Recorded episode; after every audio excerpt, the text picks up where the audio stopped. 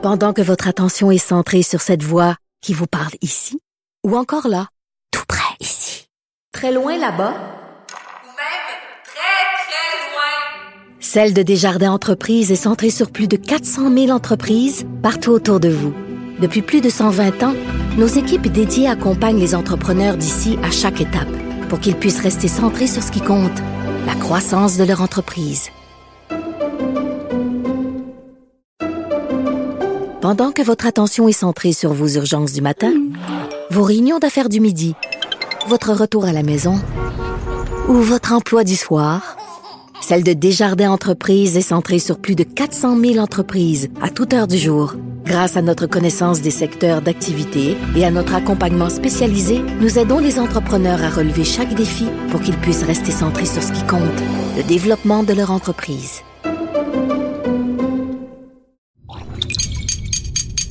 Cube Radio.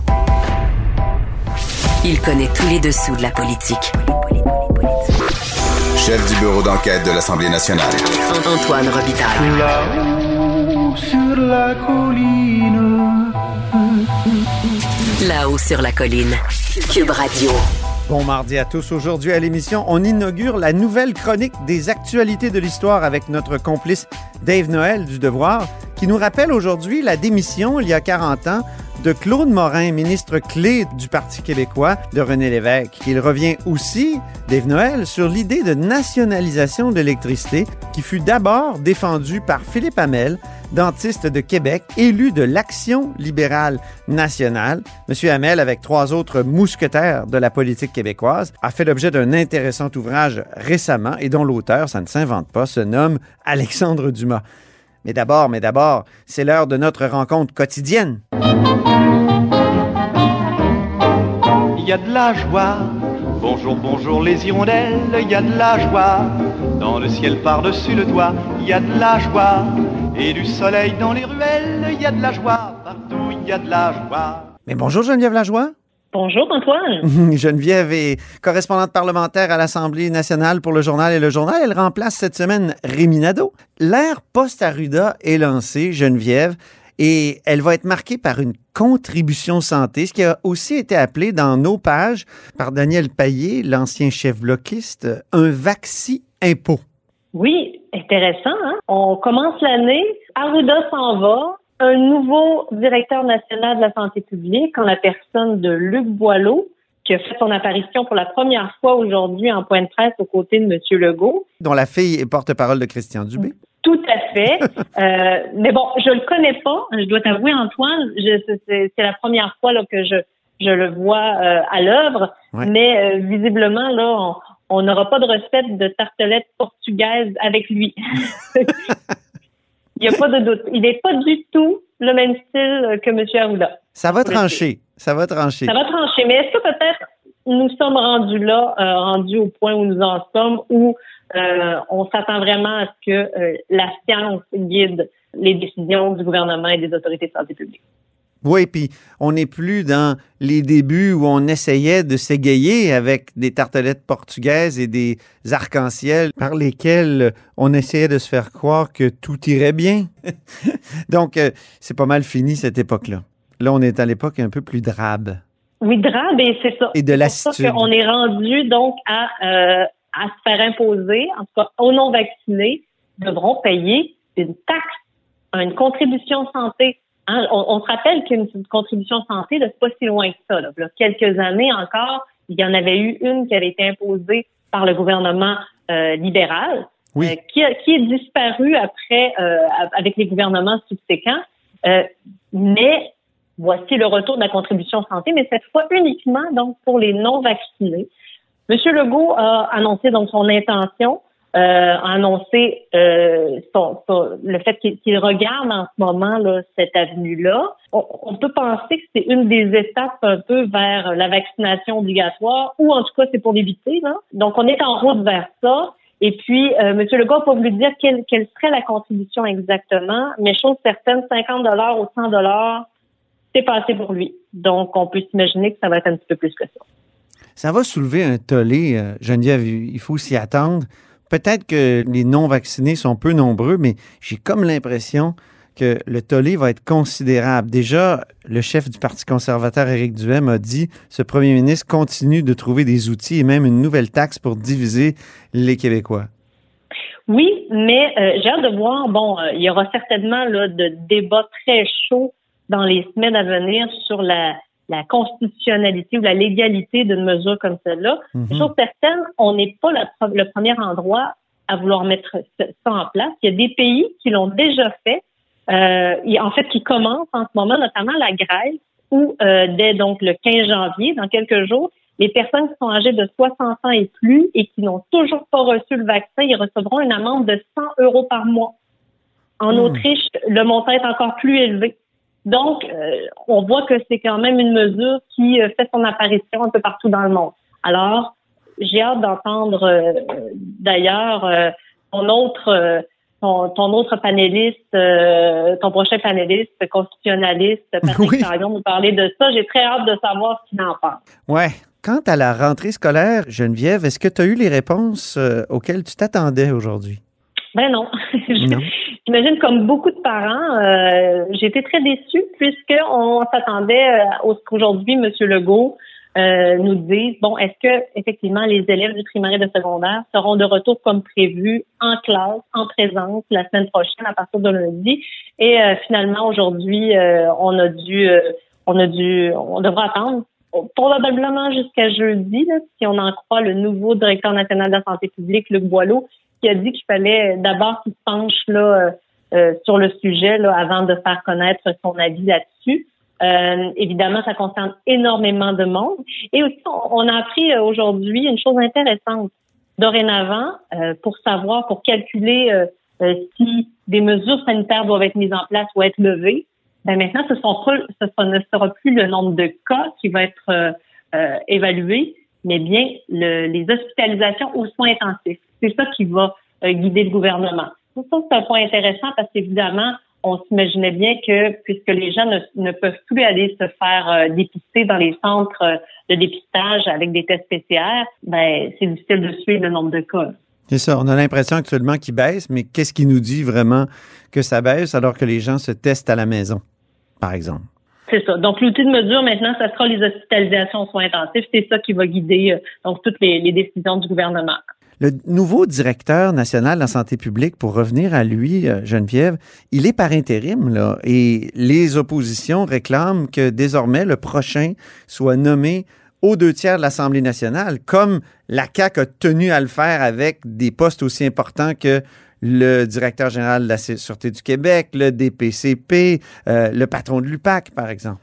Oui, mais pour le moment, en tout cas, la réponse de M. Legault aujourd'hui, euh, ça a été euh, très évasif. Là.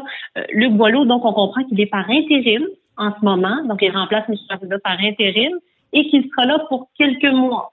Alors, quelques mois, qu'est-ce que ça signifie? Est-ce que ça veut dire jusqu'aux élections? Je vous rappelle que les prochaines élections sont en octobre prochain. Oui, on tend l'oublier. hein? dire- oui, c'est ça. Est-ce que ça peut vouloir dire donc qu'on laissera en poste euh, assurément jusqu'aux élections et qu'après ça, il y aurait une décision, est-ce qu'il continue à ce poste-là? Mais pour, ce qui est de, la demande des oppositions, en tout cas, M. Legault n'a absolument pas répondu à la question, euh, mais euh, il avait déjà rejeté par le passé cette demande-là des oppositions pour M. Arruda quand il a été renouvelé une première fois. Parlons des firmes privées maintenant. C'est un peu le diable dans le discours habituel, non seulement du gouvernement, mais des, surtout des oppositions. Mais euh, il semble que ce soit un diable utile. Ben oui. Si on te lit ce euh, matin, en tout cas. Oui, exactement. Ben, c'est drôle, hein, parce qu'à l'automne dernier, justement, quand tu parlais du diable, effectivement, M. Dubé était sorti publiquement pour dire c'est fini euh, le recours aux agences de placement de personnel privé, euh, aux agences privées de, de placement de personnel. Euh, on va réserver désormais le- les quarts de travail euh, intéressants de jour aux infirmières du public et on fera plus appel éventuellement, tranquillement, une transition, on fera plus appel aux agences privées de placement. Mais le problème, c'est que si tu personne, ben là, tu es obligé de te tourner encore une fois vers les agences privées de placement ça. personnel. Et c'est ce que le gouvernement fait. Je vous rappelle que la semaine passée, le ministre Dubé a dit qu'il manquait pas moins de 20 000 personnes dans le réseau de la santé, 20 000 euh, soignants qui sont absents actuellement. Donc, il faut les remplacer, ces gens-là.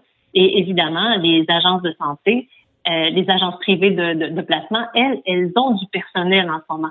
Et euh, pour avoir parlé à la présidente d'une des associations, là, euh, ils, ils, seraient capables de fournir entre 1000 et 2000 euh, personnes employées, soignants, infirmières, préposées, là, dans, du presque du jour au lendemain. Alors, c'est oh. sûr que c'est attrayant pour le gouvernement qui oui. discute actuellement avec eux. Donc, une diablesse très utile. Parlons maintenant du cabinet fantôme de Dominique Anglade. Elle l'a un peu remanié ce matin. En tout cas, la, réhabilitation de Gaétan Barrette est complétée. Puis on sait enfin qui est le porte-parole officiel en matière de santé. Oui, ben oui, le purgatoire est terminé pour Gaétan Barrette. Hein. C'est euh, ça, c'est très intéressant. Il avait déjà posé des questions, même. remarque, hein, Geneviève, à la fin de la dernière session, il avait posé plusieurs questions liées au Conseil du Trésor. On, on croyait qu'il avait comme gardé ce, ce dossier-là, mais là, finalement, il va, euh, il va, il va être porte-parole en matière de justice. Justice et éthique, et il affrontera donc qui? Simon Jolin Barrette. Donc, ça va être Barrette contre Barrette. Chaude lutte oratoire en perspective, au grand plaisir euh, des amateurs comme toi et moi, oui. euh, qui apprécions beaucoup les périodes de questions musclées. Euh, on a appris aujourd'hui aussi de, de Mme Anglade, donc Monsef Déragi, qui était porte-parole en matière d'économie, sera dés désormais le critique libéral en matière de santé. Donc, grosse promotion pour lui. Donc, j'imagine qu'on va le voir donc beaucoup plus souvent. Euh, à ne pas passer euh, sous silence, Marc Tanguay, euh, qui était porte-parole en matière euh, de famille à la petite oui. enfance. Hein, et puis, on, on l'a vu beaucoup euh, dans le cadre des, négo des, négociations entre le gouvernement et les éducatrices. ben là, il va être à l'économie. Donc, M. Fitzgibbon perd M. Déragi, là, qui lui faisait face euh, en matière d'économie jusqu'ici, mais il, il, va devoir faire face donc maintenant à Marc Tanguay, euh, qui est un, un, député extrêmement théâtral et euh, qui peut lui donner du fil à retordre. Ça, j'ai aucun doute là-dessus. Content qu'on ait pu parler un peu de politique, Geneviève, à la fin de cette chronique. C'est quoi ce mot-là? C'est quoi ce mot-là, politique? C'est ça. Oh oui, parce que oui, il faudrait aussi parler de, de Marie-Victorin bientôt parce qu'il y, y, avait aussi de la nouvelle là-dessus, le Québec solidaire qui a annoncé sa candidate. Mais on oui, en reparle demain. Oui, puis qu'ils devront faire, j'imagine, campagne en pleine pandémie alors qu'il y a un couvre-feu et que le télétravail est obligatoire. Merci beaucoup, Geneviève. On se reparle demain. À demain, bye. Geneviève remplace Rémi Nadeau cette semaine. Elle est correspondante parlementaire à l'Assemblée nationale pour le journal et le journal. Pendant que votre attention est centrée sur vos urgences du matin, vos réunions d'affaires du midi, votre retour à la maison ou votre emploi du soir, celle de Desjardins Entreprises est centrée sur plus de 400 000 entreprises à toute heure du jour. Grâce à notre connaissance des secteurs d'activité et à notre accompagnement spécialisé, nous aidons les entrepreneurs à relever chaque défi pour qu'ils puissent rester centrés sur ce qui compte, le développement de leur entreprise.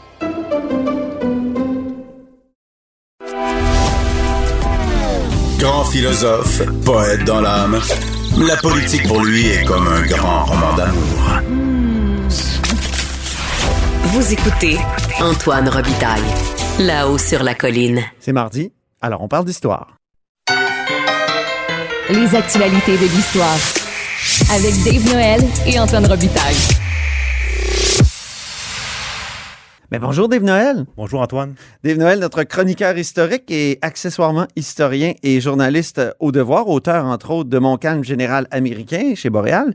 À tous les mardis, il nous fera une chronique sur les actualités de l'histoire parce que l'histoire et le passé sont si souvent d'actualité en politique. Et on commence aujourd'hui avec deux sujets particuliers. D'abord, en ce mois de janvier, il y a 40 ans, il y avait une démission importante.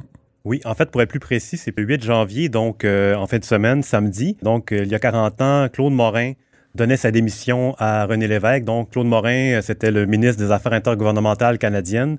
Euh, dans le gouvernement euh, du Parti québécois. Ça avait été aussi le, négociateur euh, lors du rapatriement de la Constitution, donc pour le Québec, pour empêcher la manœuvre de, Pierre-Éliott Trudeau à l'époque. C'était aussi le père de l'étapisme, donc c'est lui qui a convaincu un peu, ou bien plutôt qui a, été le promoteur de l'idée de, de, de ten- tenir un référendum avant, pour, pour mener à l'indépendance du Québec, plutôt que d'y aller avec une élection référendaire. Oui, on l'oublie parfois, mais il y avait une, vraie, une grosse confrontation dans le mouvement souverainiste, puis à l'intérieur du Parti québécois, entre les pressés qui voulaient une élection référendaire, donc dès que le PQ était au pouvoir, on faisait l'indépendance, et les tenants du référendum, en fait, un référendum, et même deux dans le cas de, de Claude Morin. Oui, d'ailleurs, c'est un des. euh, il a travaillé dans le comité pour établir la question référendaire en 80 avec euh, Louise Baudouin, euh, Louis Bernard et euh, Daniel Latouche. Euh, il est aussi connu pour avoir été le sous-ministre de plusieurs premiers ministres, de Jean Lesage euh, à euh, Robert Bourassa, en passant par euh, Daniel Johnson, père, et Jean-Jacques Bertrand. C'est un de ses livres, hein? Mes premiers Oui. ministres. Oui, avec une très belle couverture d'ailleurs. On voit euh, chacun des visages en coupe. Et puis donc, en 82, euh, il démissionne soudainement. À à l'époque, la cause officielle, c'est l'échec référendaire et aussi l'échec du Front commun des provinces euh, pour empêcher le rapatriement de, de Trudeau. Donc, ça, ça paraît normal à ce moment-là que, que ce facteur-là soit euh, mis de l'avant. Euh, puis, d'ailleurs, euh, René Lévesque, après sa, sa démission, lui propose la délégation du Québec à Paris. Donc, tout semble normal. Il refuse, mais tout semble normal. Euh, c'est seulement en 1992, dix ans plus tard, qu'on va apprendre la véritable raison de sa démission. C'est plutôt que Claude Morin a été agent euh, source pour la GRC de 74 à 77. Donc, ça, c'est la, la raison réelle qui a entraîné sa démission euh, Mhm. en 82. Ça a été toute une bombe, ça. Oui, un en scoop. 1992, un scoop de Normand Lester. Oui, tout à fait. Si tu veux bien, Dave, on va écouter un extrait du reportage initial de Normand Lester à Radio-Canada. Les intelligences de Claude Morin avec les services secrets fédéraux se sont poursuivies après la prise du pouvoir du Parti québécois. Nommé ministre des Affaires intergouvernementales, Claude Morin était chargé par le premier ministre Lévesque de l'ensemble de la stratégie qui devait mener le Québec à l'indépendance. Le nom de code attribué à Claude Morin a alors changé de Q1 à French Minuet. C'est donc un extrait du reportage de Normand Lester à Radio-Canada en 1992. Donc, euh, lui, il, a plutôt prétendu, Claude Morin, qu'il avait lui-même infiltré la GRC plutôt que l'inverse. Ça, c'est sa version. Mais par contre, il a touché euh, des montants pour les informations, plutôt les rencontres qu'il avait avec les agents de la GRC. Donc, on parle d'un montant pouvant aller jusqu'à 6 000 pour l'ensemble de la période, selon certaines versions. Donc, euh, il s'est défendu. Et en 92, d'ailleurs, il y a un sondage léger qui a été fait. Et puis, euh, 36% des Québécois croyaient Claude Morin. 33% ne le croyaient pas et le reste, donc 30% ne savaient pas, n'avaient pas d'opinion. Ah Donc, ouais. à- à- sur le coup, il avait quand même réussi à convaincre l'opinion publique euh, de, de sa cause. Il s'est aussi défendu par la suite dans plusieurs ouvrages euh, très, très touffus qu'on Oui. lit régulièrement, nous deux.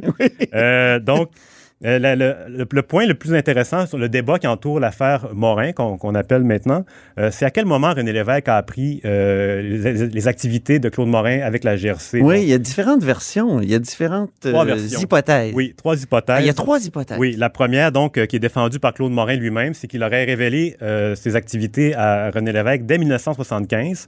Euh, cette version-là est soutenue par Denis Vaugeois, un autre ministre, et par Yves Michaud. Oui, Yves Michaud, euh, l'ancien. Oui, Yves Michaud, l'ami de René Lévesque et ancien délégué du Québec à Paris. La deuxième hypothèse maintenant. Oui, la deuxième hypothèse, ce serait octobre 81. Donc, on- ça nous place avant la, la nuit des longs couteaux, avant l'échec euh, de- des, des négociations du Front commun. Ça, la nuit des longs couteaux, c'est quand euh, Pierre-Éliott Trudeau a réussi à isoler le Québec. là. Il y avait tous les autres euh, premiers ministres qui étaient d'accord pour rapatrier la Constitution en lui insérant une charte des droits. Tout à fait. Donc, ça, c'est une des versions qui est défendue. Et la troisième, qui semble être la plus vraisemblable, c'est novembre 81, donc après la nuit des longs couteaux. Et cette version-là était défendue par Corinne Côté-Lévesque, la veuve euh, de, de René Lévesque, qui est décédée entre-temps, et euh, par la secrétaire de René Lévesque. Euh, donc, c'est une version qui est, euh, qui est couramment admise, et, mais évidemment, il y a toujours un flou qui subsiste autour de ça. Mhm. Euh, Claude Morin, donc, après la politique, lui, il, il s'en retourne enseigner à, l'ENAP.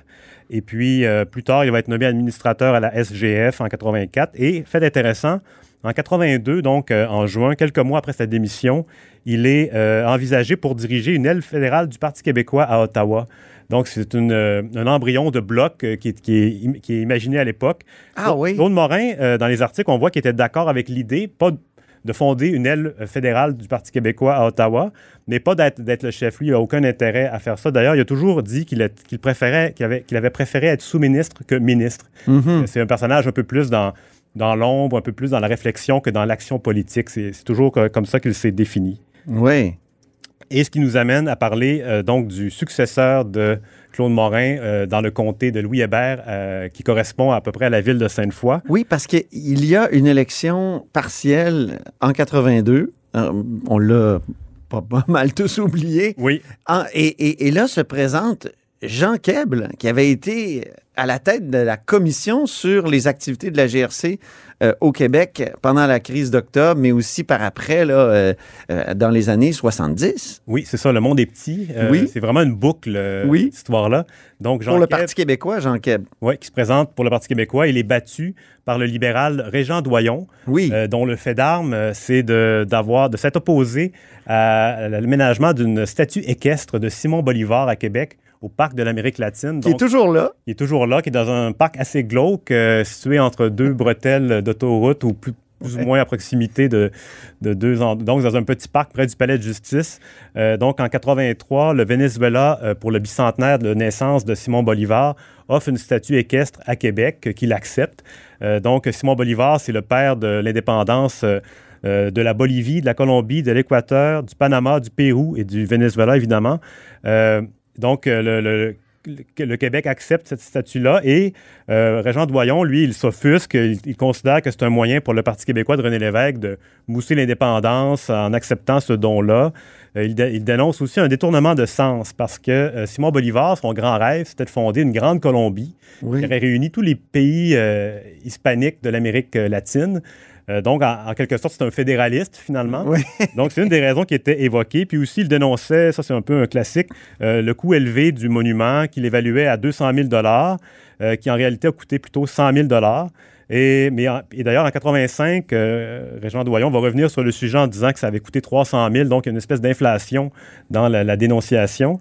Euh, Mais tout le monde se moquait de lui à, à- à l'Assemblée nationale à cause de cette affaire-là de M. Doyon. Oui, c'est ça. on- en- se moquait au de- Salon de- Bleu, par exemple, il y a Jean Garon qui, l'avait, qui lui avait dit euh, qu'il devrait apprendre à monter à cheval avant de poser sa question. Donc, euh, c'était vraiment des... euh, puis le, le Venezuela aussi s'est moqué de lui, en quelque sorte, parce qu'on lui a offert l'année suivante de la controverse une médaille commémorative de, de Simon Bolivar en disant qu'il avait contribué à faire connaître euh, ce personnage historique qui, qui était méconnu et qu'il demeure aussi aujourd'hui malgré, malgré tout ça. Et puis, euh, Régent Doyon, lui, considère au contraire qu'il avait reçu l'appui de la population Oui, dans hein? cette cause-là. La preuve, il a été réélu avec le double de la majorité en 85. Et, et pour la petite histoire, il, euh, il ne s'est pas présenté à l'élection de 94, ce qui a mis fin à sa carrière politique. Deuxième euh, sujet aujourd'hui. Tu veux nous parler du devoir d'histoire dans le journal du même nom sur Philippe Hamel. C'est qui donc Philippe Hamel? Oui, donc c'est un devoir d'histoire d'Alexandre Dumas, que, euh, ce qui s'appelle La cause avant les partis. Philippe Hamel. Alexandre euh, Dumas? ah Oui, euh, non pas le romancier, mais l'historien, un jeune ça. historien. Euh, lui, dans le fond, il s'est intéressé à Philippe Hamel, qui est un peu le père de l'idée de nationaliser l'hydro- l'hydroélectricité au Québec. Donc, lui, c'est un, c'est un dentiste de la rue d'Aiguillon à Québec. Oui. Euh, il a eu son... son euh, Dans le quartier Saint-Jean-Baptiste. oui, et donc il est diplômé en 1907. C'est un trompettiste également à l'Orchestre symphonique euh, de Québec. Il va jouer lors du concert inaugural du Palais Montcalm. Ah oui. Et puis lui, euh, ce qui l'a mené à, à amorcer sa croisade pour son, sa grande quête, c'est en 1929, il reçoit une facture d'électricité qu'il trouve euh, assez élevée, et puis il décide de- d'enquêter sur le sujet. Il se rend compte qu'au Québec, dans la ville de Québec, on paie l'é- l'é- l'électricité deux fois plus cher que dans d'autres villes comme Toronto. Puis il se rend compte que c'est lié au monopole de- des compagnies privées. Et puis il décide de, s'engager en politique pour euh, combattre ça. Et puis ce qui est intéressant dans le devoir d'histoire d'Alexandre Dumas, c'est qu'il il, euh, met en lumière le fait que cette idée-là, à l'époque, était portée par la droite et non pas par la gauche, comme ça va être le cas pendant la Révolution tranquille avec Jean Lesage. Euh, on a Ah oui? ça une mesure progressiste, tandis que lui, c'était plutôt un catholique conservateur. Et puis lui, il s'inspirait des, des écrits de- du pape Pie XI. euh, qui préconisait, euh, qui- pour lui, dans le fond, c'est que la, la seule façon de préserver l'ordre social, c'était de s'assurer que chacun puisse y vivre dignement. Donc, on- dans, ce- dans ce cadre-là, on pouvait envisager une nationalisation de, de- de l'hydroélectricité. Mais il était de quel parti, Dave, euh, Philippe Hamel? Donc, c'est ça. Lui, euh, comme, je, disais tout à l'heure, c'est un conservateur un peu de droite, euh, sur le plan euh, moral, du moins.